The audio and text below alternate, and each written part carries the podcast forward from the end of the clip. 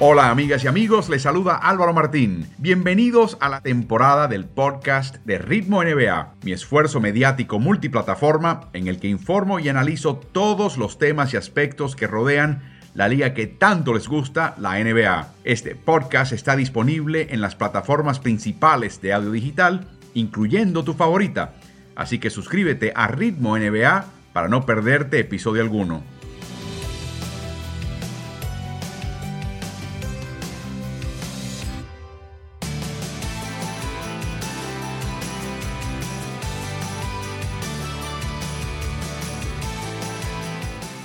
Saludos amigas y amigos de la NBA junto al coach Carlos Morales. Les da la bienvenida a este streaming ritmo NBA Álvaro Martín en una noche, Carlos, donde hay muchas noticias de la NBA.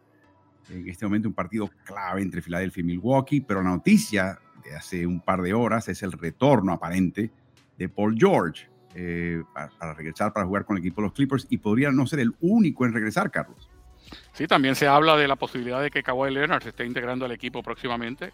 Eh, ambas eh, juntas serían grandes noticias. Una sola, el regreso de Paul George, ya es una buena noticia, recordando que este equipo está destinado a jugar en el play-in, pero si se mantienen entre la séptima y octava posición y ganan el primer partido de play-in, ya estarían clasificando séptimos. Eh, y aún perdiendo el, primer partido de play-in, tendrían una oportunidad adicional. O sea que son eh, un equipo que está bastante bien colocado dentro de la situación que le ha tocado jugar. Ahora recibe un par de buenas noticias. Recuerden el formato del play-in Séptimo y octavo se enfrentan, el ganador, sea cual sea, ya clasifica séptimo. El perdedor se enfrenta al ganador del noveno y décimo, que tienen un partido aparte, y esos dos se enfrentan en un partido adicional, y el que gane termina octavo, y así se va a definir el fondo de la tabla de ambas conferencias. Carlos, hay pánico en este momento mientras aprovechamos para saludar a nuestros colegas que están transmitiendo junto a nosotros en este momento este streaming Ritmo NBA en tres diarios de altísimo prestigio, La Nación en Argentina, Ovación Digital en Uruguay, parte del grupo de diario El País y por supuesto El Mercurio en Chile. Y desde ahí nos están y nos podrán ustedes enviar preguntas para que sean incluidas en el programa. A veces como preguntas, y si la pregunta vale la pena y nos llega con tiempo, quizás hasta como un tópico. Así que aprovechen para pasar por estas plataformas digitales para también dejarnos sus preguntas y ya llegarán a la producción de este programa. Tenemos, Carlos, eh, mientras repasamos la tabla de esta semana y vemos cómo sigue Memphis ganando, muchas veces sin Jamorant. Phoenix está recuperando la, tabla y por supuesto también lo está haciendo Chris Paul que está de vuelta. San Antonio es el equipo del momento, Carlos, y de eso hablaremos en un instante, pero San Antonio es un empuje final. Toronto también empujando fuerte. Y los que están en el fondo vemos a un equipo de Utah Jazz, caído, perdiendo tres partidos, los Lakers, dolorosas derrotas. El mismo Golden State, en parte por la ausencia de Steph Curry, están en picada, Carlos. Sí, definitivamente. En el caso de Golden State han ganado apenas 7 de sus últimos 21 encuentros. O sea, 7 y, 7 y 14 ha sido su, su marca en los últimos 21 encuentros. Y ya más adelante también tendremos algún que otro comentario del que tiene la autoridad para comentar sobre eso, Draymond Green. Oh, sí, señor, sí, señor. Esta es la tabla de esta pasada semana, cuando también podemos observar que Miami tiene marca 1 y 3, al igual que el equipo de Chicago, y 1 y 2 el equipo de Minnesota. Equipos que deberían estar empujando hacia arriba están eh, trastabillando. Pero Carlos, la tabla global nos presenta verdaderamente la, el, el, panorama de cómo está la cosa. Miren el este, miren los primeros cuatro puestos en el este. Luego miren el quinto y sexto puesto en el este, incluyendo el séptimo. Prácticamente intercambiables. Y luego miren el octavo, noveno y décimo todos intercambiables. Lo que sí podemos decir, Carlos, es que entre el décimo en este momento, que es Atlanta y Nueva York, yo creo que allá hay suficiente diferencia como para pensar que Nueva York no clasifica a los playoffs. Aún cuando están haciendo un empuje de última hora, lamentable para los Knicks eh, que estén jugando su mejor baloncesto cuando ya prácticamente están eliminados, no matemáticamente, pero para los efectos prácticos uno pudiera pensar que mientras Atlanta siga jugando como está, que han ganado eh, siete de sus últimos diez partidos, no le van a dar alcance a Atlanta, tampoco le van a dar alcance a los Charlotte Hornets, Así que virtualmente eliminados los Knicks. Dallas está propinando en este momento una paliza a los Lakers, que están en décimo lugar, y los Lakers están en peligro serio. De eso hablaremos a continuación. Pero creo que la parte interesante de la tabla aquí, Carlos, para mí es la diferencia entre Golden State Warriors y Denver, donde técnicamente todavía hay posibilidad de hacer un intercambio. Para Denver mucho más difícil terminar tercero, pero eh, yo creo que estamos hablando de equipos que podrían terminar barajándose ese tercer al sexto puesto en el oeste. Es así, la diferencia de hecho entre Denver que está sexto y Golden State es apenas tres juegos y medio. Dallas tiene un juego y medio de diferencia con Golden State y, el, y Utah Jazz todavía pudiera subir también a esa eh, tercera posición. Claudio está, tendrían que mejorar eh, grandemente su juego en las últimas semanas. Bueno, pasemos a ver ahora la tabla invertida donde hay un cambio importante. ¿Se acuerdan de Portland? Bueno, Portland ganó un poquito esta semana y le valió para poder perder ese sexto puesto en el orden inverso. Sacramento toma su lugar y a la derecha en la columna ven la probabilidad de conseguir la primera selección en, la, en el draft para evitar el tanking descarado. La liga obliga a los tres peores registros a tener el mismo, eh, la misma probabilidad, que es un 14%. Le sigue lo que sigue el cuarto peor registro en la liga con un 12,5%, 10,5% para el quinto y 9%. O sea, hay una diferencia de 5 puntos de porcentaje en probabilidad entre el peor registro y el quinto peor registro que hay en toda la NBA, tratando de evitar que los equipos pierdan a propósito y eso no ha frenado obviamente a estos equipos de tratar de llegar ahí. De este grupo, Carlos, el único equipo que a mí se me ocurre que no está haciendo un tanking descarado, descarado, insisto en la palabra, eh, aparte de Sacramento que le hemos hablado, que sencillamente no, no se encuentran, para mí es el equipo de Detroit. Bueno, sí, en las últimas semanas han tratado de jugar lo mejor posible, aunque quizás el talento para lo que le da es para eso. También vi un partido eh, reciente, tan reciente como anoche, entre Oklahoma City Thunder y Portland, que ambos pudieran estar sacándole provecho a perder más de, de lo que ganan. Sin embargo, fue un partidazo. Eh, los dos equipos jugando básicamente con las bancas y con los jugadores que han podido subir de la G-League, pero fue un súper partido. Eh, y eso habla bien de algunos equipos cuando tratan de, por lo menos los que están en cancha, porque sabemos que la gerencia quiere tanquear, pero los que están en cancha no se enteran o no les llega el memo y eso nos hace sentir bien. Un partido que se definió en la prórroga, ganó Portland, Eubanks, que estaba en San Antonio, tuvo una actuación destacada eh, y Josh Giddy ya no juega más en lo que va de temporada por el equipo de Oklahoma City.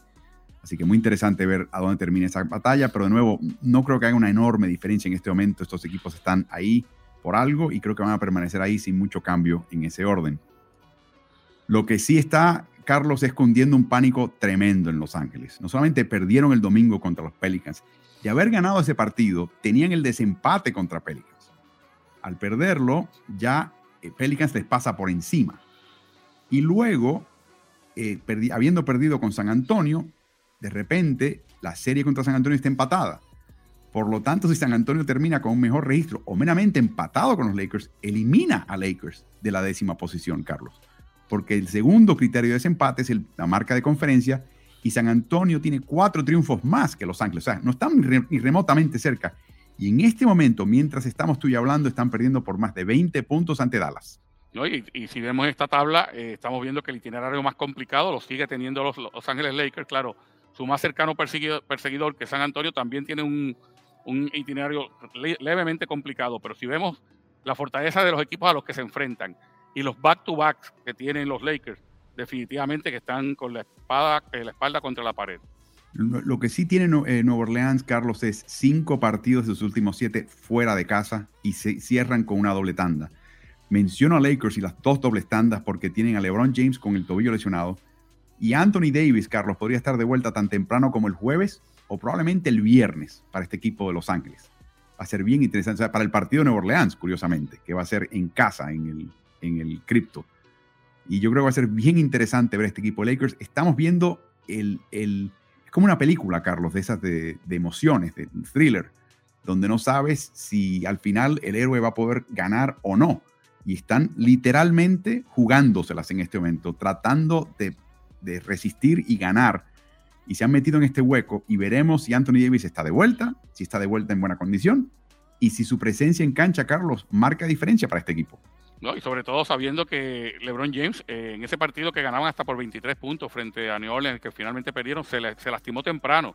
Y, entendiendo la importancia del partido, ha seguido jugando con un tobillo lastimado. O sea, en cualquier otro tipo de situación, posiblemente LeBron James estaría descansando esta parte final de la temporada para jugar en los playoffs. Pero ¿qué playoffs? Si todavía los Lakers no tienen asegurado nada, ni, ni siquiera un play-in tienen asegurado.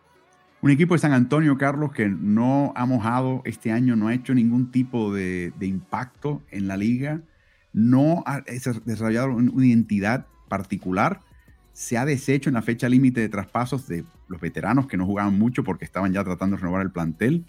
O sea, si clasifica a San Antonio al play-in, digamos, olvídate los playoffs, al play-in, es un enorme logro para ese equipo. Sí, pero habría que entender que la, realidad es que se estaría emparejando hacia abajo en lugar de hacia arriba. ¿Qué quiero decir con esto? Que los equipos que estaban con opciones a ir por encima de San Antonio se han desdibujado de forma tal, incluyendo específicamente a los Lakers, que no le queda más remedio a un equipo que mejore un poquito para clasificar al play-in. O sea, no es necesariamente que vayamos a, a cantar las loas de San Antonio, porque como bien has dicho, no han hecho nada particularmente importante. Sí están jugando muy bien en esta última semana, jugaron para 3 y 0, pero eso, eh, eh, eso con eso y 50 centavos quizás me tomo un café. Así que no hay, no hay mucho más que decir. Lo que sí merece una loa, Carlos, es un jugador que no fue seleccionado en el draft y termina con contratos de, de, de doble vía y terminó esta semana con un contrato de dos años seis y medio millones, tres y medio de esos seis y medio millones garantizados. Se trata de José Alvarado en New Orleans. Que ha estado jugando un baloncesto tremendo para este equipo porque originalmente era un especialista defensivo, era un jugador para cambiar el ritmo de juego. Lo sigue siendo, pero la habilidad que ha tenido para anotar y para asistir en las últimas semanas, para convertirse en, primera voz ofensiva en muchas ocasiones, eso ha sorprendido a todos al extremo de que dentro de la temporada le han convertido ese contrato de doble vía en uno eh, de cuatro años. Así que veremos cómo se baraja el fondo de la tabla del play-in en el oeste. En este momento, Los Ángeles en peligro de extinción, de terminar la temporada de forma prematura y a ver si la diferencia, si así marca diferencia el retorno a cancha de Anthony Davis.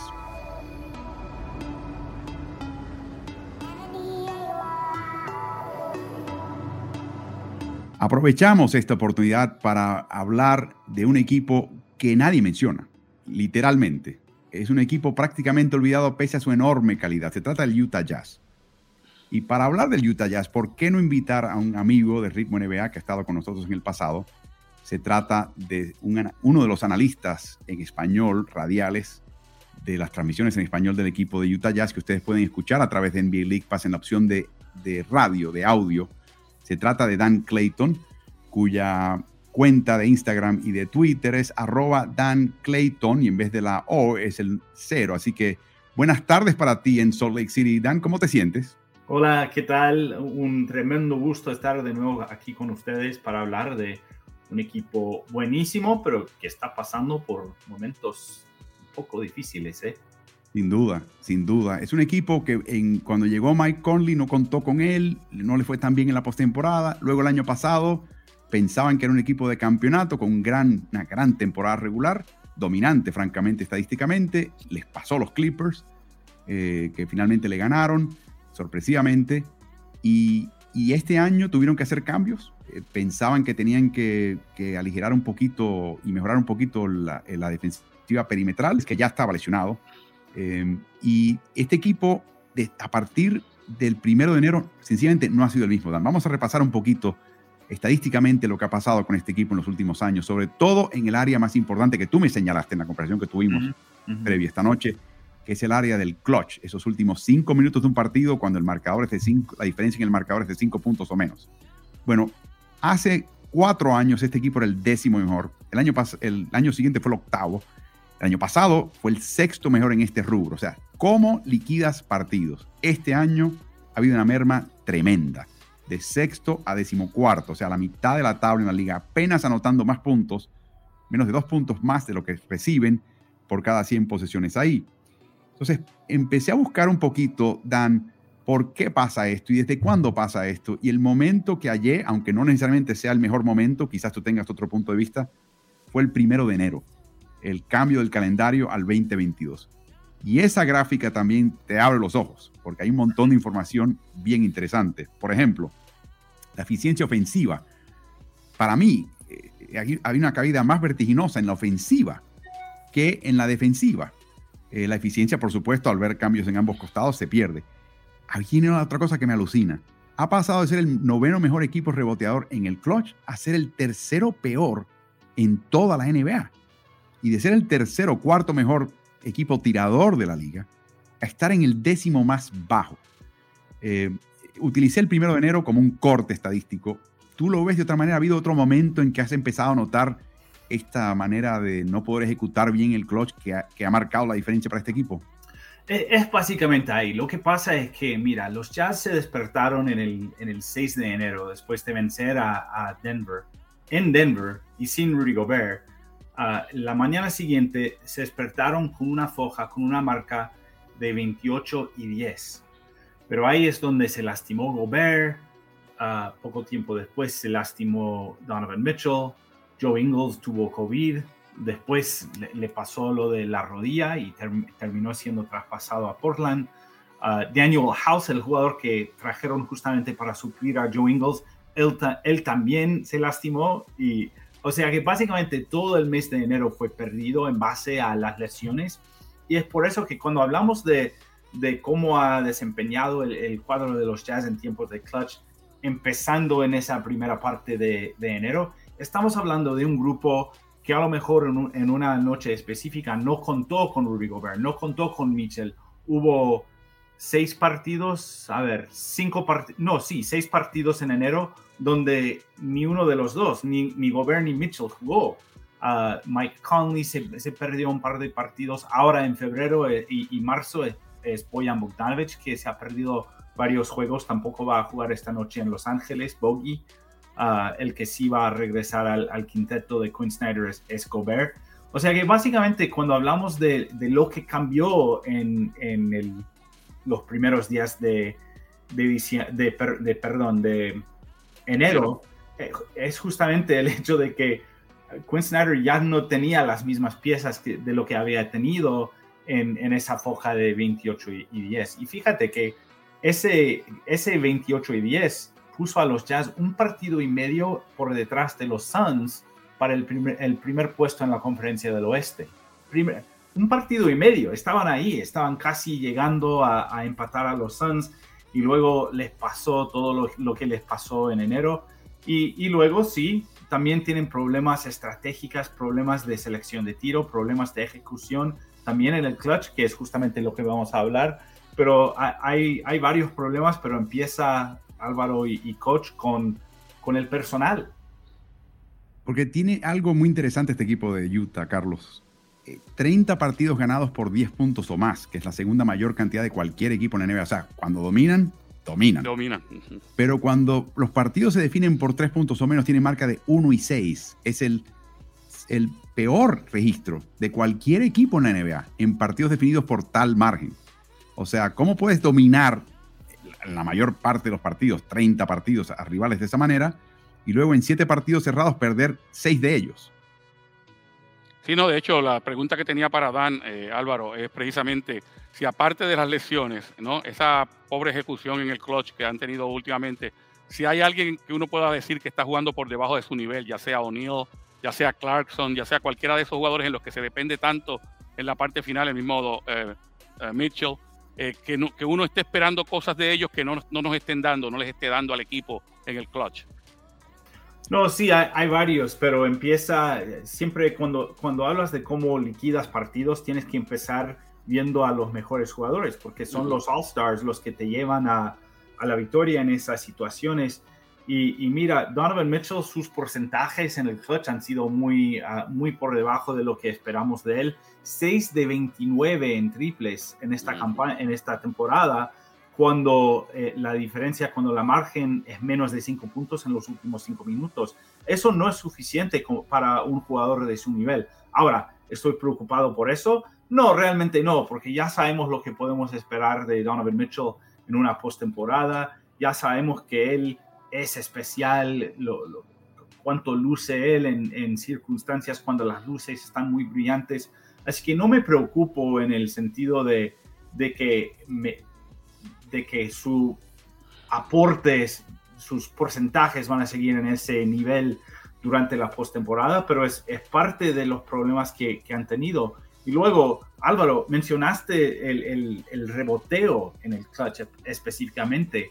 Y hay que hablarlo. Eso pasa porque esos son los minutos cuando los oponentes ponen a un grupo con cinco lanzadores eh, tratando de jalar a Rudy Gobert de la pintura. Entonces, si él no puede estar ahí para asegurar, para, para cerrar la posesión defensiva, otros jugadores tienen que aportar cosas, tienen que, eh, tienen que rebotear colectivamente en esos minutos y no, y no depender del grandote. Y es increíble porque están, es, es, una, es una aspiradora de rebotes.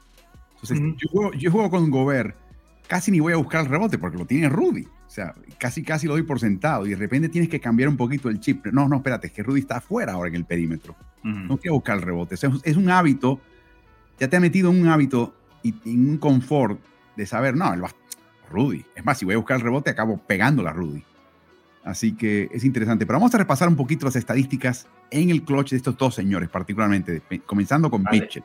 Yeah. Eh, Mitchell, esto es interesante está encargándose, antes encargaba de una de cada cuatro asistencias cuando estaba en cancha en estas situaciones. Ahora es una de cada dos. Está concentrando el balón en sus manos, está siendo más controlado con el balón. El EFG y TS son eh, índices de eficacia de campo. Y ahí viene lo sorprendente que mencionaba, Tan, que su, su selección de tiros es un poquito, es peor en esas situaciones recientemente que quizás en años pasados. La tasa de uso se dispara a un 44%, que es absolutamente enorme y aquí viene la otra eh, parte interesante.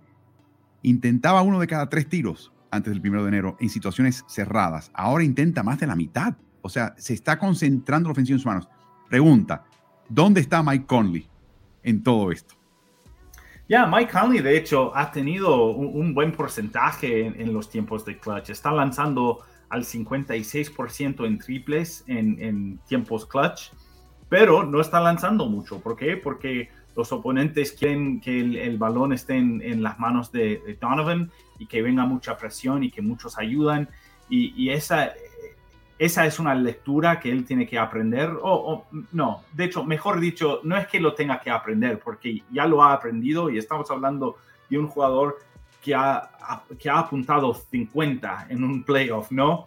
Así que no, no es algo que, que no tenga Donovan Mitchell, solo que tiene que recordar que hay que hacer esa lectura eh, en, cuando tú vienes por un pick and roll y ves la defensa, tienes que reaccionar a eso y encontrar al, al, compañero que tenga el mejor chance de, anotar puntos. En este caso, Mike Conley, como, como dije, ha invocado 14 triples en clutch en esta campaña. Boyan Bogdanovich ha anotado 11 triples en clutch en esta campaña. Donovan Mitchell solo 6 y con un pobre 21% en esos intentos en tiempos de clutch. Así que, como dije, es algo de que, mira, por 43, 44 minutos de cada juego, los Jazz rotan muy bien el balón, tienen un, sistema de ataque colectivo en que todos contribuyen y, todos son una amenaza. en esos últimos 4 o 5 minutos a veces cambian de idea y, juegan diferente. y creo que para volver a, ganar partidos apretados, tienen que, tienen que volver a esa filosofía de que juntos somos más peligrosos. Bueno, Dan, una gran pregunta que me provoca tu comentario. Voy a empezar con Carlos, también quiero tu opinión.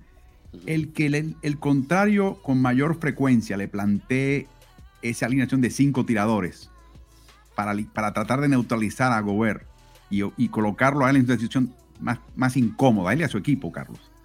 ¿Hasta qué punto entre comillas, saca de su norma la ofensiva de Utah también. El hecho de que el equipo contrario esté anotando, anotando triples, anotando copiosamente y de repente tú sientes que tienes que hacer más de lo que normalmente tienes que hacer.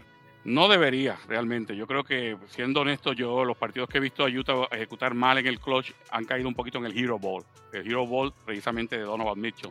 Eh, no debería afectarle, pero sí hay que decir que el, el libreto se lo dieron los Clippers el año pasado a los equipos que están jugando partidos cerrados con Utah.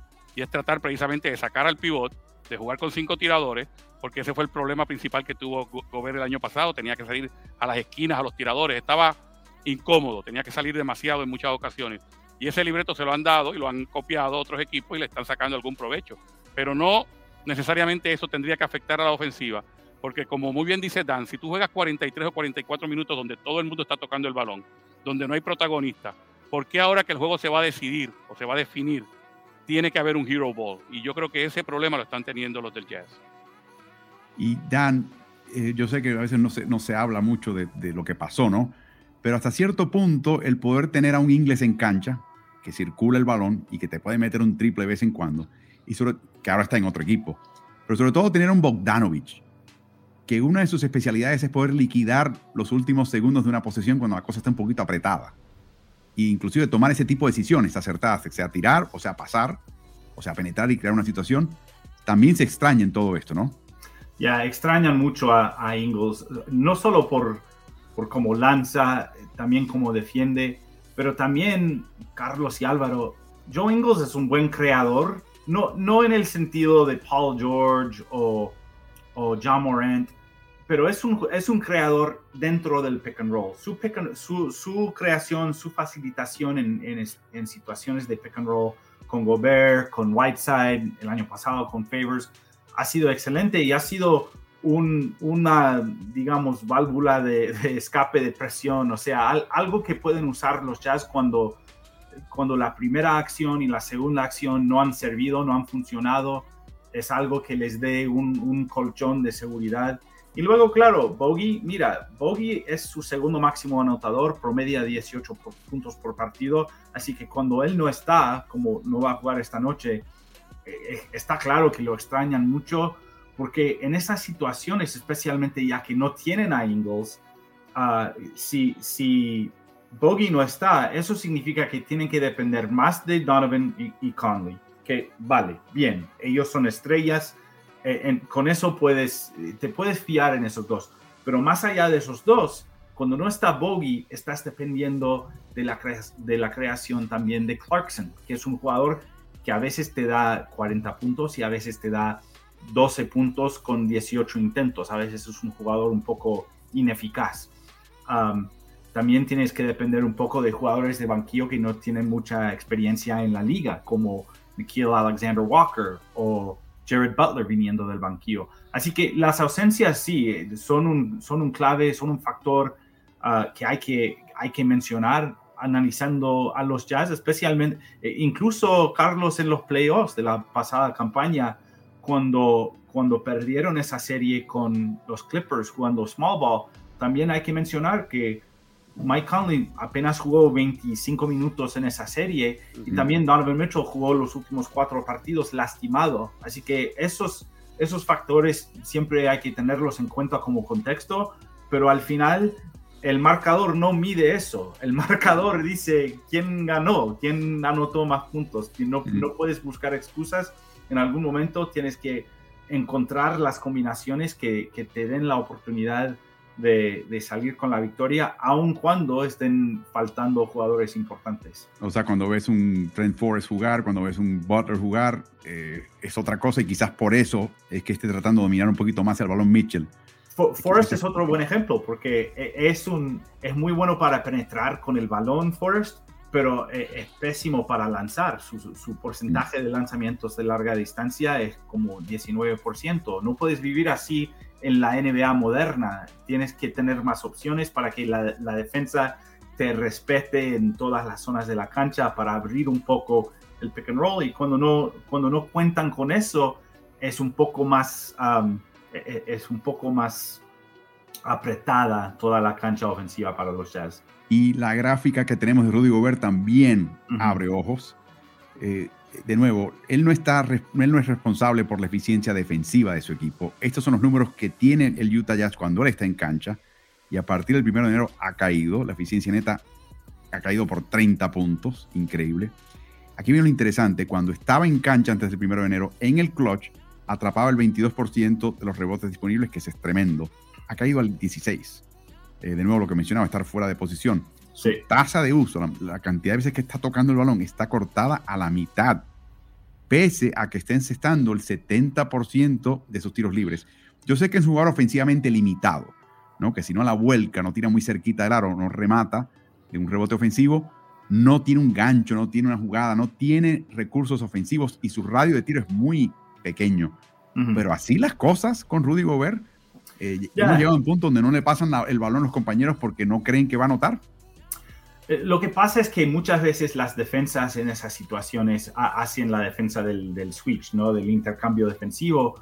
Y, la otra noche, por ejemplo, en Charlotte, los Hornets estaban poniendo en los pick and rolls, estaban poniendo a Terry Rozier, que, que mide, ¿qué? 6'2", 6'3". Terry Rozier. Metro 91. Ya, estaba terminando posesiones sobre Rudy Gobert y los Jazz trataron de, darle el balón en, esas situaciones, pero ya lo sabemos, Rudy no es el tipo de, hombre grande que juega en el poste con la espalda hacia la canasta, es un jugador que tiene que recibir y, elevarse para el, intento. Y cuando hacen el switch, él tiene que mejorar en el sentido de, castigar esos switcheos, esos intercambios defensivos. Pero también, como mencioné, mucho, mucho de esto habla de, la lectura que hacen los, los que arman las posesiones para Utah en, tiempos de clutch. Mm. Um, y luego el hecho también de que Rudy Gobert no ha jugado en muchos juegos desde el primero de enero.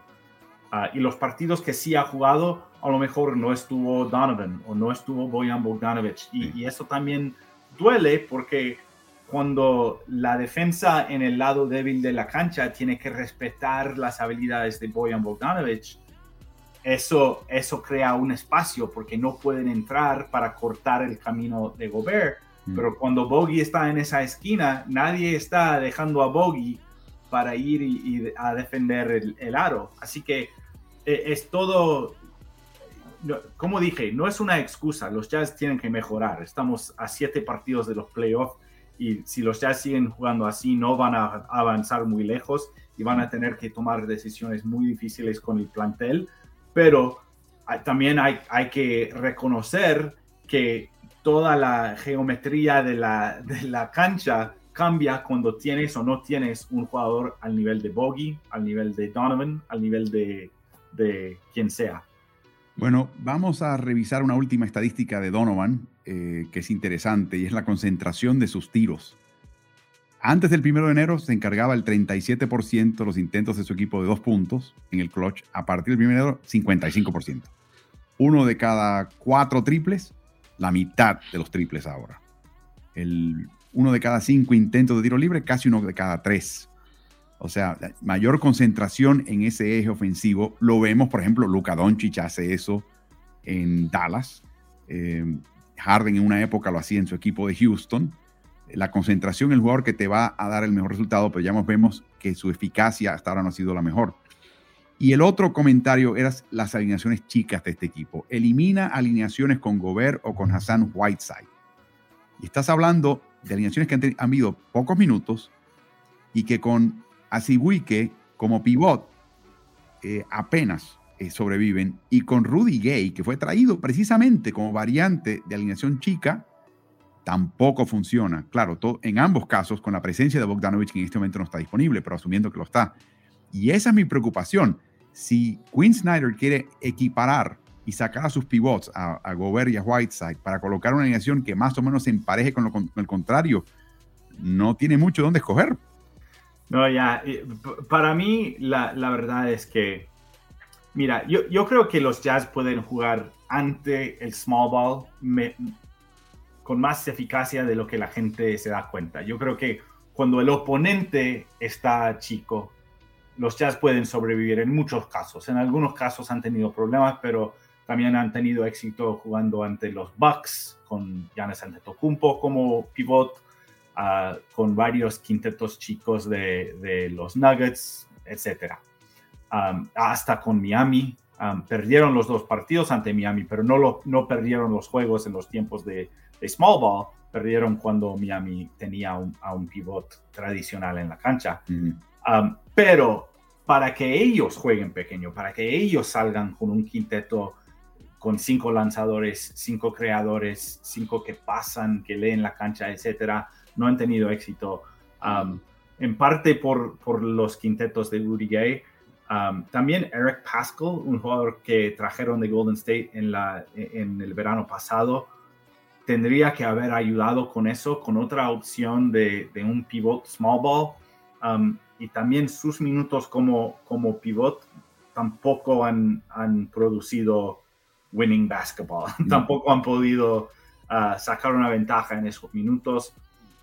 Así que para mí, mira, la identidad de los Jazz se basa realmente en Rudy Gobert. Llevan nueve temporadas acá en Utah y, creo que su, su sus puntos fuertes, sus puntos débiles, realmente han, han llegado a ser la, la, los cimientos de los Utah Jazz sobre, sobre el cual toda la, identidad se ha construido, tanto en defensa como en el, ataque. Y tienen que aprender a jugar diferente, como lo estábamos diciendo con, con los rebotes, pero también la ofensiva es diferente cuando se basa en un pick and roll con Rudy Gobert cortando hacia la pintura o cuando se basa en un pick and roll con un Rudy Gay o un Bogdanovich que en vez de cortar hacia la canasta, hace la, hace la cortina y corta hacia el perímetro. Es diferente, cambia todo, cambia la dinámica de lo que hace la defensa y, lo que eso abre para los otros jugadores y, es están trabajando contra el muscle memory. Básicamente tienen nueve años de jugar de una manera y ahora tienen que crear un poco más de flexibilidad sistémico, sistémica. Pero aún así piensas que si todos están de vuelta y saludables, este equipo se parece más al que estaba 28 y 10 a juego y medio de Phoenix al principio de la temporada que lo que estamos viendo ahora. En términos de talento, sí. En términos de talento, ya, ya lo dije, 28 y 10 en el 6 de enero este es un equipo que, hablando de talento, hablando del, plantel, lo pueden hacer. Ahora, tenemos que ver el costo en términos de química de todo lo que ha pasado después, porque han sido dos meses brutales para este cuadro, ah, dos meses en que jugadores a veces se han echado la culpa y perdimos por esto, perdimos porque no jugó fulano, lo que sea. Y, eso crea una tensión en, un vestuario que, tenemos que ver el impacto antes de decir que, oh, todos están sanos, así que ahora van a, volver, van a volver a ser el equipo que, que antes era. Yo, yo, creo que este grupo tiene, tiene que solucionar un poco de drama que ha habido en los últimos dos o tres meses para realmente tener el tipo de postemporada que, que inspiraría la fe que teníamos en, los jazz hace 12 años, 12 meses, perdón, o 10 meses o, lo que fuera. Y Carlos, nada tapa la peste, nada tapa lo feo de lo que describe Dan, como por ejemplo haber ganado una serie de primera vuelta eh, de forma convincente y ya entrar en una segunda vuelta con el equipo armado y habiendo ganado la primera vuelta, como que de repente el equipo, así de rápido puede cambiar la sensación de un equipo, ¿no? Sí, así es. O sea, tú puedes estar en un momento malo y salir de él simplemente porque se encontró una química momentánea que te saca de, una serie y te la saca ganando. Y de ahí en adelante toda la confianza, la misma bola de nieve que puede ser negativa, se puede convertir en una bola de nieve positiva, sin duda. Y por, por último, Dan, que sé que estás deseoso del partido de, del Utah Jazz y Los Ángeles Clippers, eh, hay nuevo dueño, el señor Smith, hay un nuevo gerente general que es Danny Ainge. Eh, y no han anunciado extensión de contrato de Quinn Snyder. Yo sé que no sabes la respuesta. Es posible que estén negociando y sencillamente no han llegado a un acuerdo final, pero está en, veremos. Pero por supuesto, al no anunciarse eso, ya todo el mundo fuera de Utah está diciendo que tiene un pie fuera, que si hay cambios en Los Ángeles va para allá porque fue asistente de Mike Brown en Los Ángeles, que si se retira Greg Popovich está en San Antonio porque fue mano derecha de Popovich y conoce el sistema. Eh, muchas veces eso son especulaciones al vacío, donde literalmente la gente humedece el dedo, lo pone y, ve, y ven qué dirección va el viento y empiezan a inventar. Eh, ¿Has visto algo que te haga pensar que Snyder no esté contento en Utah con el equipo que tiene entre manos?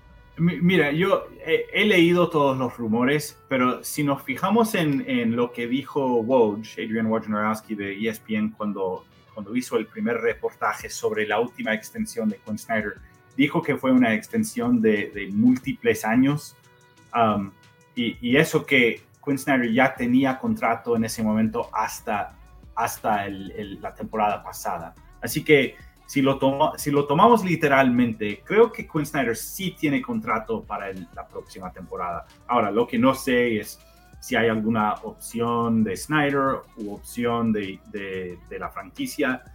Um, pero para ser honesto, no, yo, yo creo que Quinn Snyder tiene no carta blanca, sino él va a estar aquí el, tiempo que él quiera estar. Ahora, yo sé que él también tiene sus metas personales. Él, quiere ser un, coach que gana campeonatos y si en algún momento, al igual que Donovan o Rudy o quien sea, si, si en un dado momento uno de esos hombres piensa que mira, hay otro sitio donde puedo cumplir mis metas personales mejor que, que aquí o, más fácil que aquí, eh, siempre es una posibilidad. Yo, mi confianza en, que Snyder vuelve para el próximo año es bastante alto, digamos un 70%, pero si tienen otra salida rápida de, la, de los playoffs, uh, yo, yo, creo que sí habrá cambios, no sé qué tipo de cambios.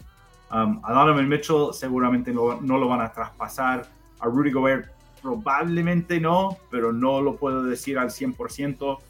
Uh, si, si, pierden este año en la segunda ronda o, o la primera, va a ser un verano incómodo para mucha gente aquí en el Valle. Mm. Pero no para la familia Clayton, que es una hermosa familia. A Dan lo pueden hallar en arroba Clayton en vez de la letra O, utilicen el cero. Lo pueden hallar en Instagram y en Twitter. Más aún, escuchen las transmisiones en NBA League Pass en la opción de audio del Utah Jazz y ocasionalmente él aparece como uno de los analistas de ese grupo y siempre tiene observaciones interesantes. Así que síganlo en Twitter, eh, síganlo en Instagram y también escuchen esas transmisiones. Dan, muchísimas gracias, y ojalá que te tengamos de vuelta más adelante cuando esté el Utah Jazz en los playoffs. Vamos a ver, vamos a ver. Gracias, caballeros. Siempre un placer. Disfruta. Nos llega una pregunta, Carlos, pero nos llega esta vez del diario El Mercurio de Chile, que está empezando a recopilar las preguntas y luego nos las envían, así que muy agradecidos uh, por, por su echarnos una mano aquí en, en, este streaming de Ritmo NBA. ¿Cuál creen que es la notable baja del rendimiento de Golden State, que pasó a ser el número uno en defensa, a que cualquiera le pueda anotar sobre la mitad de sus intentos de triple? Además, pasaron de ganarles a los Suns en diciembre sin Clay ni Poole a perder con equipos mediocres, Carlos. La continuidad, la falta de continuidad. Yo creo que Golden State este, tiene un problema bastante parecido al que acaba de mencionar Dan en cuanto a Utah, a Utah Jazz, de cuando llega uno se va otro. Bueno, recuerda que cuando Clay Thompson pudo incorporarse después de prácticamente dos años o más de dos años fuera, ese mismo día se lesionó Draymond Green y el equipo se vino abajo. De hecho, vamos a tener una sección más adelante donde vamos a ver la importancia de un Draymond Green para este equipo en los dos costados de la cancha. Y yo creo que eso no se puede subestimar. Este equipo completo es un equipo defensivo que defensivamente eh, es un bloque, defienden en bloque. Y el, el, bastión más importante es Draymond Green. Y ofensivamente utilizan a Draymond Green como un armador. Y de ahí surgen un montón de situaciones para sus compañeros. Todo eso se cae porque llega un momento en el que, eh, como te digo, se pone saludable uno y se lesiona el otro. Entonces, eso yo creo que le ha pasado factura a un equipo que antes de esa eh, lesión de Draymond Green estaban pisando los talones realmente a, a, Phoenix. De hecho, llegaron a estar por delante de Phoenix en gran parte de la temporada hasta que finalmente se vinieron abajo. Mencioné que han ganado 7 de los últimos 21 partidos, o sea, 7 y 14 en los últimos 21 partidos. Y el mismo Draymond Green reconoce que hay muchas cosas que tienen que mejorar. Uh, de eso lo haremos más adelante, pero muchas gracias a Nachito que nos envía eh, esta pregunta y lo hace en conjunto a las plataformas digitales del Mercurio de Chile.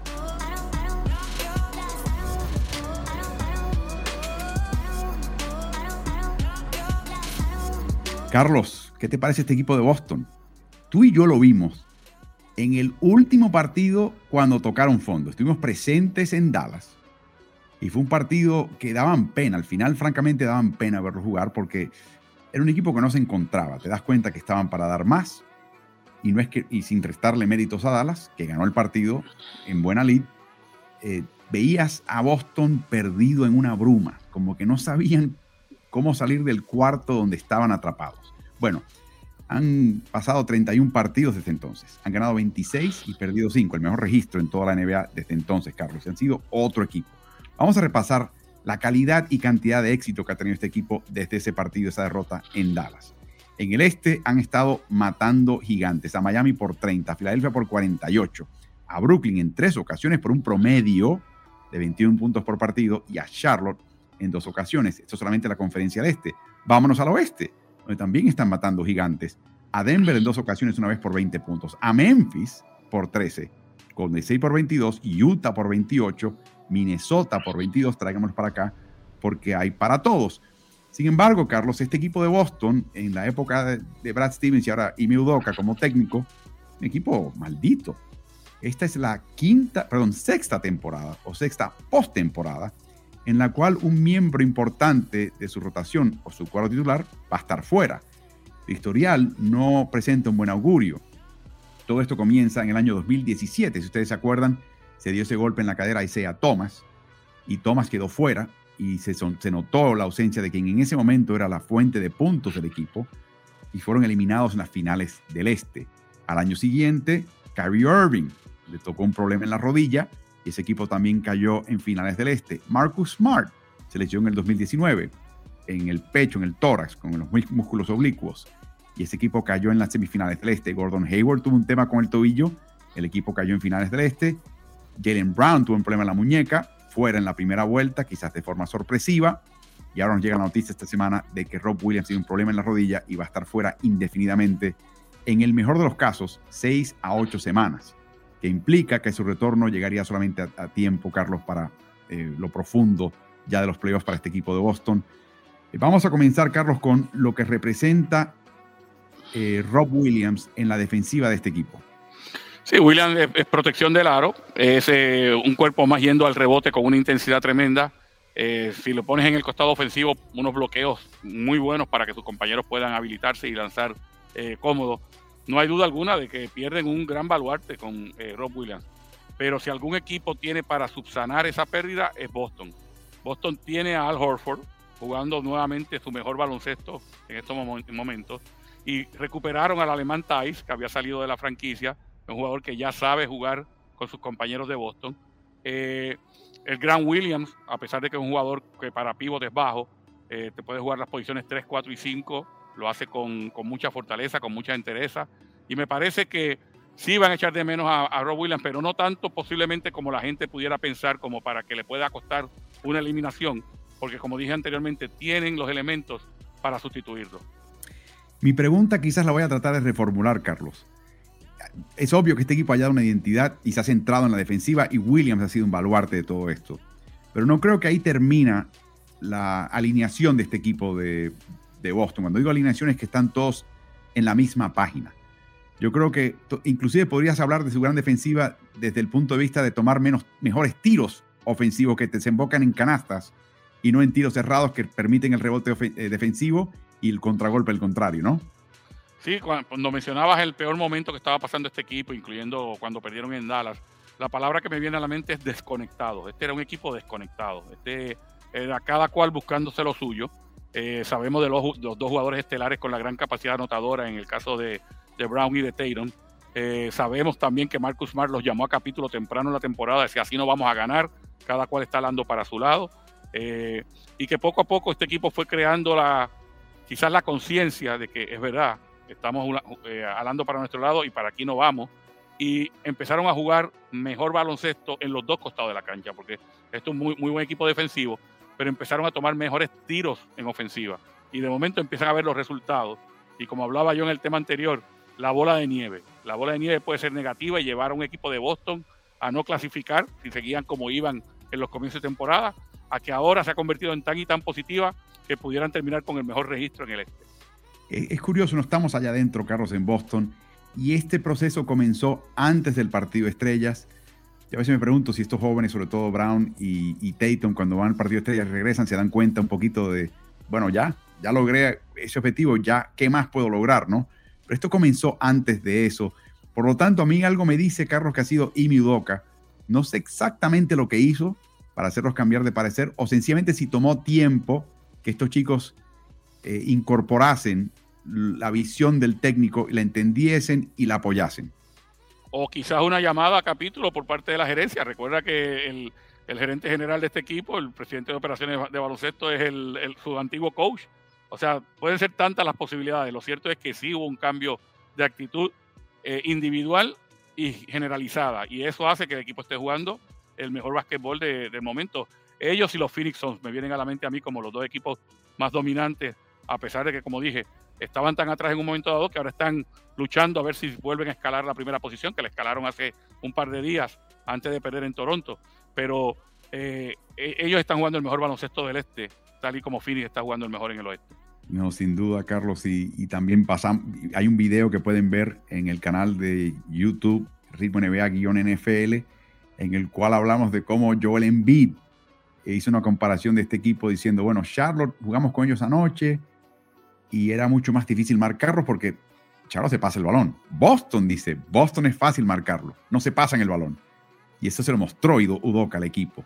O sea que, de nuevo, yo creo que hay un cambio de identidad que es difícil decir que empezó en un costado u otro. Es posible que haya sido en una maduración total del equipo y se nota.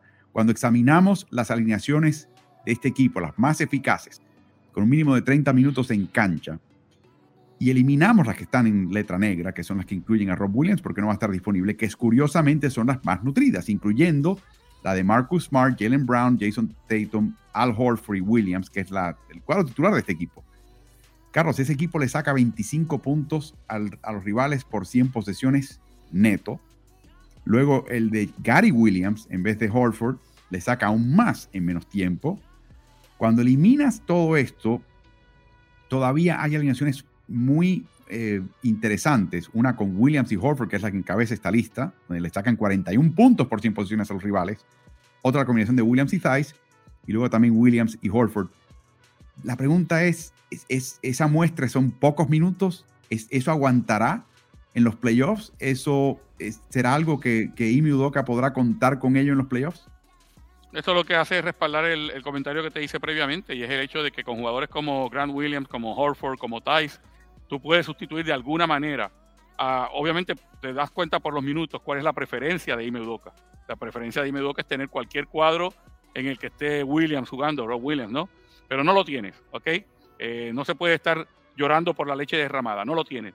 ¿Qué, ¿Cuáles son mis alternativas? Mm, son bastante buenas mis alternativas y eso yo creo que debe tener bastante positivo al técnico y a los compañeros de equipo aun cuando no puedan contar con Williams. Jason Tatum está jugando un nivel tremendo, Carlos, pero anoche, el lunes por la noche, se enfrentaron al equipo de Toronto sin Tatum, sin Brown. Sin embargo, Carlos, ese equipo jugó una secuencia defensiva extraordinaria, eh, donde vimos todo tipo de esfuerzos defensivos con el balón, sobre el balón, eh, contra el balón, que fue verdaderamente notable. Lo colocamos curiosamente en las redes sociales, en nuestras cuentas de, de Twitter. Es una secuencia espectacular donde la defensiva, ahí está, Carlos. Mira, mira esto, Carlos. Ya, ah, eh, eh, descríbenos lo que estás viendo. Bueno, aquí son las ayudas contra el jugador del, eh, en pick and roll y luego la recuperación inmediatamente con el jugador que se iba y que parecía que tenía campo abierto. y eso obviamente requiere de varios esfuerzos, ¿no? Y de esfuerzos colectivos, de los que van a poner la presión en un lado, luego de fallar en el otro costado, mira la recuperación inmediata también este fue el caso de Grant Williams. Y ese es un, excelente momento de, de, eh, los Boston Celtics. Claro, te diría Toronto, ponme los movimientos de donde eh, Siakam los, pasó por el aro, porque estaba en una de esas noches Pascal Siakam donde estaba indefendible realmente. Claro, de nuevo, jugando sin Tatum, sin Brown y con la combinación de Tice y de Grant Williams juntos en cancha. Va a ser bien interesante lo que va a pasar con este equipo de Boston. Vamos a ver qué pasa en su defensiva de ahora en adelante, que ahora que no van a contar probablemente por el resto del año, lamentablemente, sin su Time Lord, sin su señor de los, de los tiempos, el joven y prometedor Rob Williams. Nos llega una pregunta de Andrés Escobar. ¿Qué pesa más en los playoffs? ¿El juego con movimiento del, balón o el uno contra uno con sus superestrellas que anoten 50 puntos? Interesante pregunta, Carlos. Sí, obviamente eh, mi preferencia es el juego de conjunto. Yo creo que los equipos que, que dependen de muchos jugadores moviéndose son más difíciles de defender porque son más difíciles de anticipar. Y no sería la primera vez, hemos visto varios, varias series, de hecho en la burbuja, vimos las explosiones de jugadores anotando 50 puntos y ninguno de esos equipos que tuvo jugadores anotando 50 puntos ganó el campeonato. O sea, el, campeonato se gana con equipos que son más compactos, con equipos que son más difíciles de defender, porque todo el mundo aporta de alguna manera. Eh, sí sabemos de que la NBA promueve, promueve el, el, culto a la estrella y a la superestrella y le da mucho énfasis al que se va por encima de los 40 o 50 puntos en un playoff. Yo preferiría tener varios jugadores entre 15 y 20 puntos haciendo asistencias, ayudándose en defensa, y creo que esa es una mejor fórmula para, para ganar. Y, por regla, Carlos, la regla de los, tres segundos defensivos está abriendo un poquito la llave al jugador y, y, combinada con la regla de que no puedes tocar prácticamente después de la línea del tiro libre hacia arriba al jugador ofensivo, estás propulsando ese tipo de jugada espectacular. O sea que todo está para eso. Sin embargo, Carlos, yo creo que ya es muy difícil, sobre todo al avanzar vuelta por vuelta, depender de un jugador que te va a meter 50 puntos. Si te va a meter 50 puntos en unas finales, es un absoluto fuera de serie. Es un Michael Jordan. Es ese tipo de jugador trascendental de todas las épocas. ¿Cuántos equipos tienen jugadores como ese, no? No, definitivamente que eh, aún teniendo ese tipo de jugador, porque los vemos que, los, que lo anotan durante la temporada regular, en playoff es mucho más difícil. En playoff el rival se va a preparar contra ti para eh, preferiblemente que sea otro el que te tenga que ganar. Y por eso es que hay que tratar de potenciar a todos los demás. O sea, darle esa, ese poder decisional y esa confianza a los demás jugadores, porque a tu estrella la van a cerrar en los momentos cruciales de los partidos. Eso sin duda. Así que muchas gracias a Andrés Escobar por la pregunta. Ustedes pueden seguir enviando sus preguntas a través de nuevo de nuestras plataformas de Ritmo NBA, a través de las plataformas digitales de La Nación en Argentina, del Mercurio en Chile y de Ovación, que es el diario deportivo del país en Uruguay.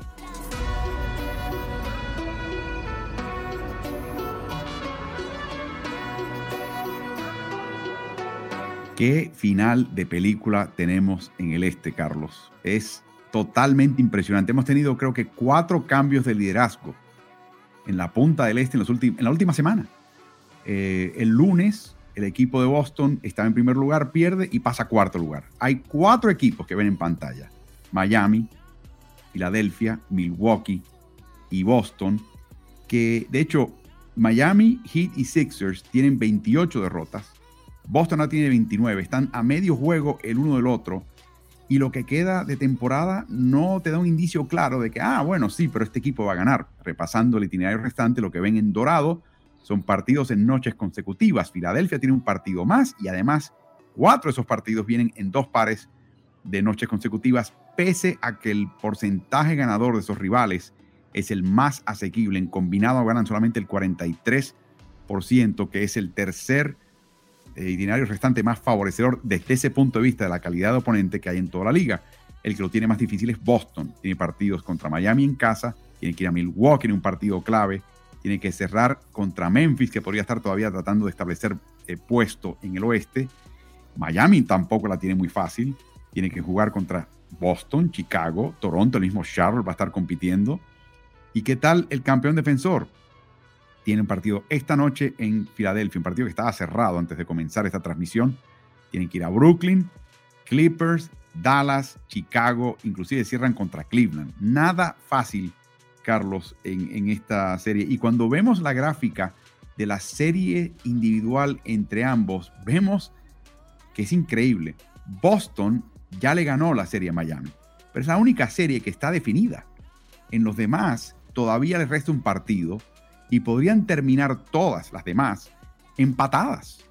Y de terminar empatadas, entonces los sedazos serían los juegos en común entre ellos, que es la primera columna que ven que dice total, donde Boston tiene la ventaja, o eh, también cómo les va a ellos en su propia división, o cómo les va en su propia conferencia. Y ahí ven que en todos estos casos, prácticamente Boston tiene una pequeña ventaja.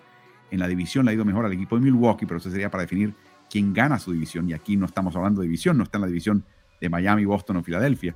Así que va a ser bien interesante este cierre, Carlos. Y hay dos partidos claves. Esta noche el de Milwaukee y Filadelfia, eh, partido clave. Y el 7 de abril es el choque entre eh, Boston en Milwaukee. Y dicho sea de paso, Carlos, para revisar brevemente, ese partido terminó con un triunfo para Milwaukee 118 por 116 a domicilio. Así que ya sabes, en Milwaukee acaba un paso al frente, ha dado un pequeño paso atrás el equipo de Filadelfia y así va a ser por el resto hasta que termine la temporada regular, ¿no, Carlos? Exacto, eh, esa confianza que te da el ganar el partido de esta noche la puedes perder perdiendo el partido de mañana o el de pasado mañana, eh, entendiéndose que van a haber algunos partidos de noches consecutivas, otros con quizás un día de descanso nada más entre medio. Eh, por lo tanto, va a ser bien interesante porque predecir quién va a llegar primero. Yo te puedo decir te puedo decir hoy con certeza que los Phoenix Suns van a llegar primero en el oeste. Pero no te puedo decir para nada quién va a llegar primero en el este. De hecho, puedes decir ya que los Phoenix Suns van a tener el mejor registro en la NBA. Correcto. Eso Al terminar la temporada, nadie va a alcanzar su número de victorias. Qué Por lo tanto, de llegar a finales y enfrentar a cualquiera de estos cuatro equipos en el este, van a tener la localía, la ventaja de jugar cuatro de posibles siete partidos en su propia cancha. Eso sí lo podemos decir ya como certeza. Lo demás no lo sabemos. Y Carlos, aquí empiezo yo a pensar un poquito. Eh, este es el, para mí, el resultado, no el resultado. Este es el tipo de desenlace que te pone a pensar si el descanso y el manejo, administración de carga, lo que llaman en inglés el load management, verdaderamente es algo sabio o no. Yo estoy seguro que esa decisión se toma a base de un estudio estadístico que dice que cuando tú descansas a tu estrella, le das una noche de descanso, pues en el próximo mes tu, porcentaje ganador es superior a que si no lo hubieras hecho. O sea que yo creo que lo hacen porque las estadísticas le dicen que es lo correcto, es lo óptimo. Pero yo me pregunto, Carlos, si tú eres un viejo zorro entrenador, eh, ¿cómo, ¿qué estás pensando tú ahora si eres uno de estos cuatro equipos y sabes que en ciertas noches le diste cierto descanso a cierto jugador y quizás pudiste haber ganado ese partido que hubiera evitado que estuvieses en esta posición? Bueno, lo cierto es que la venta que se le hace eh, por parte de, los que, de los que evalúan esto de la carga, el manejo de carga, eh, le hacen a los entrenadores y que luego los entrenadores tienen que pasarle a los jugadores, es que no importa en qué posición llegues, si llegas descansado y saludable. O sea, eso lo escuché a Draymond Green decirlo hace, hace unos días atrás, hemos escuchado en otras ocasiones a San Antonio eh, cuando eran cuando clasificaban año tras año. No, no, no, o sea, a nosotros no nos interesa la primera posición o la segunda posición, lo que nos interesa es llegar saludable y descansados a los playoffs. Eso es una venta, obviamente, que le han hecho al jugador y, que, y en la que cree. Así que posiblemente no se estén lamentando algún equipo que quizás perdió dos partidos. Filadelfia pierde dos partidos por descansar a Joel Embiid y termina tercero en lugar de primero. Posiblemente no se estén lamentando porque piensen que hicieron lo correcto, que lograron que su jugador llegue saludable y descansado a playoff. Pero tú cómo lo verías, Carlos? Yo personalmente soy de otra época, soy de otra etapa donde el, el jugador que está saludable juega. Eh, yo eh, he tenido que aprender sobre load management eh, sobre la marcha y me, imagino a otros entrenadores que también lo, han hecho de esa manera. O sea que cuando le dijeron por primera vez, ¿cómo? Que a mi, a mi mejor jugador que está saludable no lo ponga a jugar hoy. ¿Por qué? No, no, para que llegue más descansado y para que puedas tener más chance de, ganar en playoff. Yo me imagino esa venta originar a, a, jugador, a entrenadores de la vieja guardia como lo soy yo. Y yo te digo una cosa, Carlos, si yo soy Filadelfia, estoy bien, bien nervioso de que hasta ahora James Harden no ha podido jugar partidos en noches consecutivas. Es verdad que no va a haber eso mucho en los playoffs, casi nada, pero me, me preocuparía que Harden estuviera disponible para un partido de playoff. O sea, que, se extendiese el tema de los isquiotibiales, la parte posterior del muslo, y afectase su disponibilidad para un partido de playoff, me tendría, me volvería loco. Y por último, Carlos, nos tocó un partido en League Pass con el equipo de Memphis. Y Memphis, por distintas razones, ha optado por un esquema que es radicalmente distinto a estos cuatro equipos, que sobre todo en ataque le colocan el balón a una o dos figuras como mucho. Y dependen de esas dos personas para que el, equipo pueda anotar y pueda generalmente ganar. Memphis no ha sido así y me pregunto si en Memphis hay lecciones a seguir para el resto de la liga en este caso. Memphis es lo más parecido eh, que yo he podido ver últimamente. Claro, eh, hay que hacer la salvedad de que ya Morán se puede considerar ya una superestrella, aunque ya Morán no ha estado jugando en las últimas semanas, pero es lo más parecido eh, que yo he visto a los Detroit Pistons de principios de, de los 2000, cuando sorprendieron a todo el mundo cuando dominaron a unos Los Ángeles Lakers en cinco partidos y luego llevaron a siete juegos una serie con San Antonio. Y tú decías, ¿y la estrella, la superestrella, quién es? Rip Hamilton, este, John C. Billups, eh, los Wallace. No, no tenían superestrellas. Eso es lo más parecido que yo he visto en este momento con los Memphis Grizzlies. Los Grizzlies tienen tantos jugadores que te pueden hacer daño. Ninguno en este momento es considerado una superestrella que no sea el potencial que tiene ya Morán. Pero todos son jugadores estelares en su propio juego en su propio rol. Defienden, corren la cancha, son atléticos, tienen mucha confianza en tomar el tiro el que esté abierto, juegan para el, que, para el compañero que está mejor, mejor ubicado y eso los potencia de una forma increíble. Yo creo que Phoenix tiene, sigue teniendo más talento que, Memphis, pero Memphis está jugando un baloncesto de altura que pudiera sorprender incluso a cualquiera de los equipos que uno piensa que son favoritos para ganar el torneo. Y sin ya Moral marca 17 y 2, que es algo verdaderamente impresionante el nuevo modelo distinto, mencionaba los Detroit Pistons, fue finales de 2004 contra Lakers, 2005 contra San Antonio. Estamos hablando ya de casi 20 años. No veíamos algo así. Y eso va en contra de toda esta idea del load management. Y miren cómo está ese equipo. Y veremos qué pasa también en los playoffs y el año que viene con Memphis Grizzlies.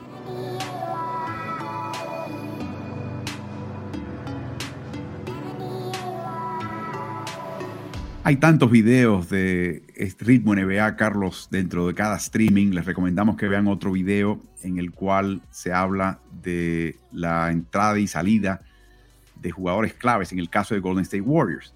Nadie más clave, aún más que el que ahora está ausente, que es Stephon Curry. Eh, yo creo que es eh, Draymond Green. Y le pedimos al distinguidísimo entrenador Pablo Favarel, que esta semana ha sido anunciado como el nuevo técnico de Guayqueríes de Margarita en la Superliga de Baloncesto en Venezuela, un equipo que está buscando seguir su rumbo. Está don Nicolás Casalánguida, que es uno de los mentores de Pablo, Santander estuvo ahí eh, y ahora le toca el turno a Pablo. Le pedimos que hiciera un análisis de video y con gráficas de exactamente cuál es el aporte de Draymond Green ahora que está de vuelta. Vamos a, ver la primera secuencia. Dimos uno en, en ataque y el otro en defensiva. Este son imágenes del partido contra Washington, Carlos. Y en este caso vamos a ver el aporte ofensivo. Es un facilitador. O sea, fíjate que aquí en este momento es el base del equipo. El, el pivot es el base. Tiene el balón en el eje de cancha. Tiene una visión clara de cómo se están moviendo sus compañeros. Mira cómo él le va a hacer un señalamiento a Lee, como si él le fuera a pasar el balón a Lee. Y lo que hace es lo que llaman un skip pass. Pasa por, eh, pasa por alto a Lee y le hace llegar un pase a Kerry, que había comenzado en el lado izquierdo de la cancha consiguiendo bloqueo. Eso es lo que hace este jugador. Aquí ahora, fíjate cómo él va a esperar eh, precisamente el movimiento, lo, estamos señalando cómo él tiene la visión para poder entonces pasar el balón a Kerry totalmente abierto. Esto yo digo que es una doble asistencia, porque hay asistencia en, el en, la entrega y asistencia en el bloqueo, ¿no? Le da el balón mano a mano a Steph Kerry e enseguida le pone el bloqueo al jugador más cercano para que Kerry con su gran habilidad ofensiva haga el resto. Básicamente es entregar, bloquear.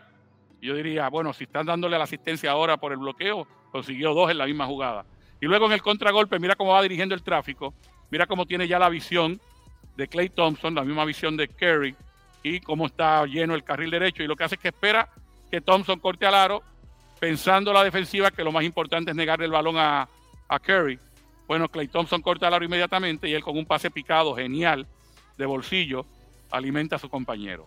Extraordinario pasador en el caso de Damon Green. Y de nuevo, Carlos vio que no estaba prestando atención Steph Curry, el que estaba más dispuesto era Thompson, lo halló a tiempo de forma perfecta, el timing perfecto y no pudo rotar a tiempo este equipo de Washington. Pero no solamente hace las de armador en este equipo, como líder en, de asistencias por partido del equipo de Golden State. Defensivamente marca una enorme diferencia. Su versatilidad, la habilidad que tiene para defender distintas posiciones, número uno, la habilidad que tiene para ir al rebote defensivo y si no lo agarra él, aún con sus 6-7 de, estatura, apenas 2 metros, y tiene un jugador de, de 2 metros 8, 2 metros 5, 2 metros 6 frente a él, él toca los balones y los redirige hacia, hacia compañeros. Como, vemos en esta, estas imágenes que también preparó el coach Favarel.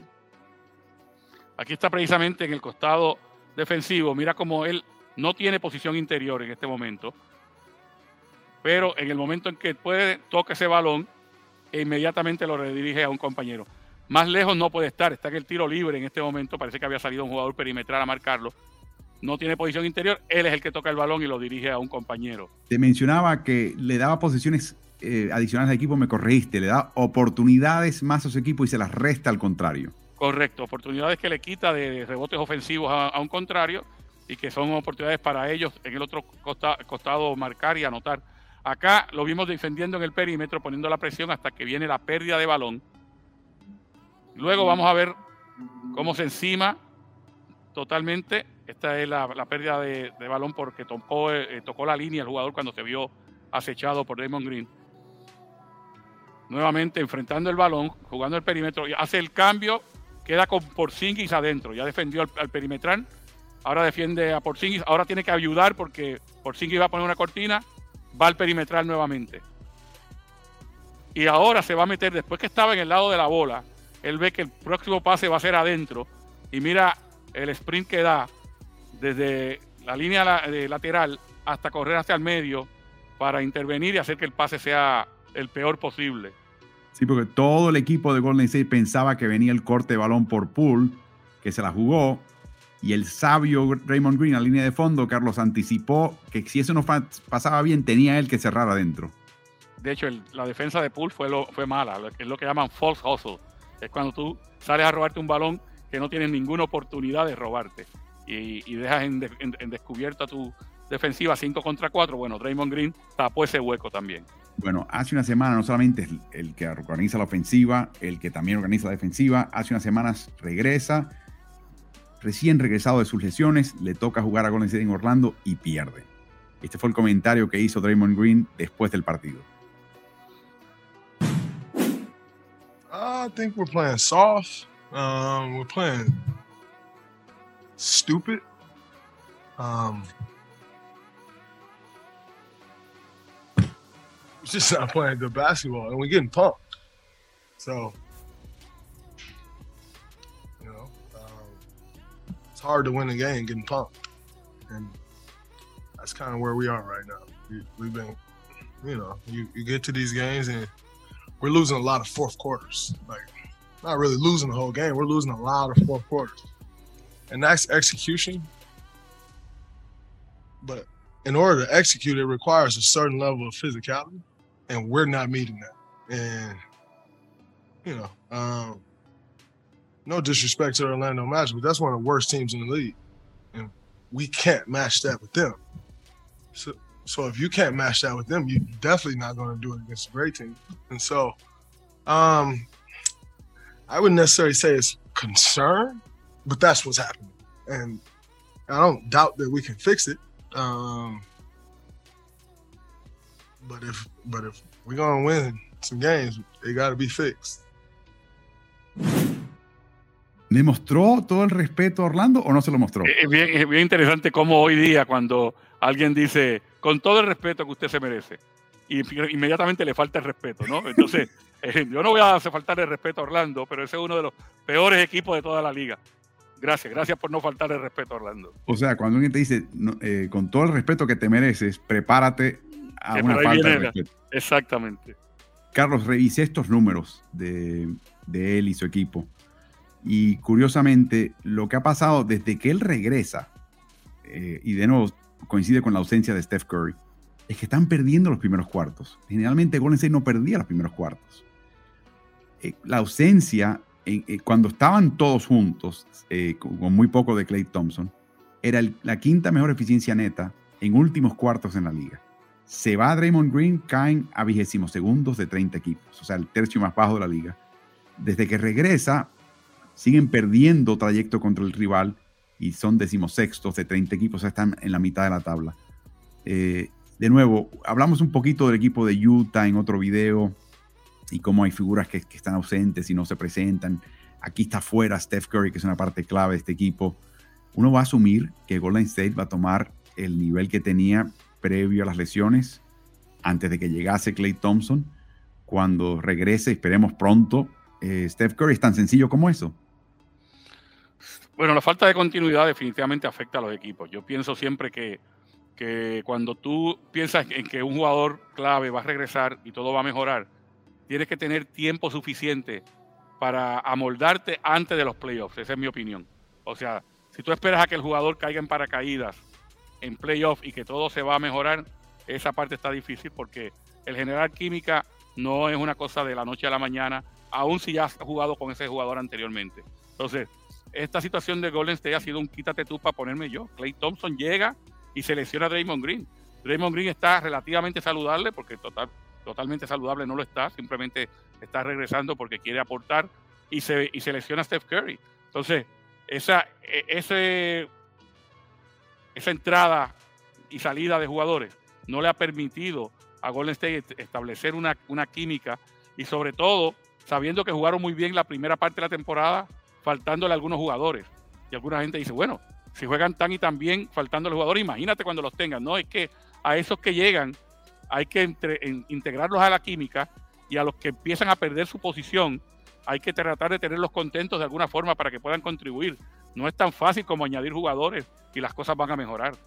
Sí, y ya veremos qué pasa, Carlos. Eh, el, el equipo está en una situación muy difícil. Está todo el dinero invertido en sus figuras, contando que iban a estar ahí. Eh, ya anunciaron que James Wiseman no juega más esta temporada. Nunca se pensaba que iba a aportar mucho, pero ya saben definitivamente que no va a jugar.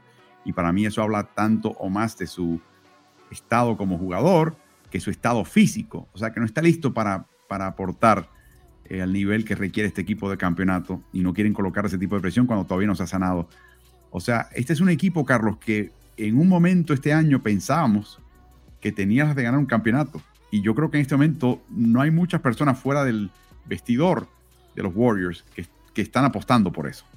Imagínate, eh, ellos llegando tercero en el, en el oeste, su, su, serie de segunda ronda, vamos a decir que tengan el éxito con un equipo que esté sexto, que pueda llegar a ser Dallas o pueda llegar a ser Denver o el mismo Utah Jazz, que ellos tengan éxito en una primera ronda ya es bastante debatible. Enseguida se tendrían que estar enfrentando a los Memphis Grizzlies posiblemente en una segunda ronda y de poder pasar esa, lo más seguro serían unos Phoenix Suns en una final de conferencia. O sea, las cartas no están a su favor, están en este momento bastante en contra. Bueno, de esta manera nos vamos despidiendo ya de este streaming Ritmo NBA. Nuestro agradecimiento, por supuesto, a las plataformas digitales que nos acompañan. Eh, Ovación Digital en Uruguay, el Mercurio en Chile, que nos envió una pregunta hoy. Por, supuesto, el Departamento de Deportes de la Nación, que también nos acompaña. Nuestro agradecimiento para todos ustedes. Eh, y nos encontramos, por supuesto, en el canal de Ritmo NBA-NFL. A Carlos lo pueden hallar siempre en sus redes sociales, como ven en pantalla también. Eh, y de nuevo, una vez más, os invito a que pasen por ese canal de Ritmo NBA-NFL en YouTube, que se suscriban de una vez, que activen notificaciones para no perderse un video, porque vienen más videos. Así que, Carlos, disfruta el resto de la noche. Hay grandes partidos de NBA esta semana. Eh, disfrútalos y además te cae encima lo mejor del torneo de la NCAA. De eso hablaremos más adelante. Cómo no. Disfruta tú también, Álvaro. Buenas noches. Buenas noches.